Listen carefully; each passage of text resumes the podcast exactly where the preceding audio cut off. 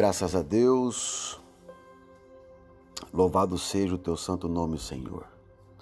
Queridos e amados irmãos e irmãs, mais um dia, no respirar do Senhor, queremos agradecer a Deus pelas nossas vidas.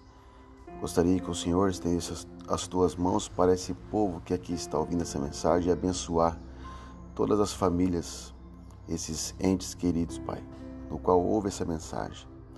Amados, hoje vamos para mais um versículo, uma palavra do Senhor, está em 1 Pedro, Pedro 2, versículo 2.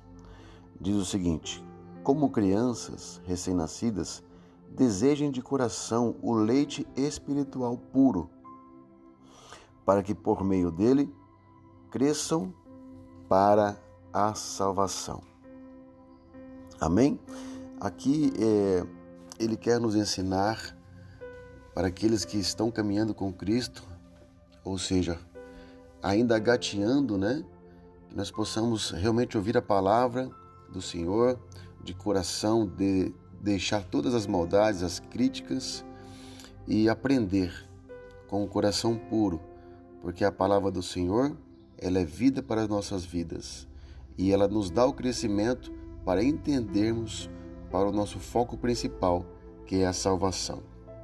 Amém? Que nós possamos entender e ser sempre como um recém-nascido, como criança pura de coração, para que nós possamos digerir a palavra do Senhor e discernir aquilo que Ele tem como propósito para nossas vidas. Amém? Medite nessa palavra, em nome de Jesus. Um beijo no coração de vocês. Deus abençoe.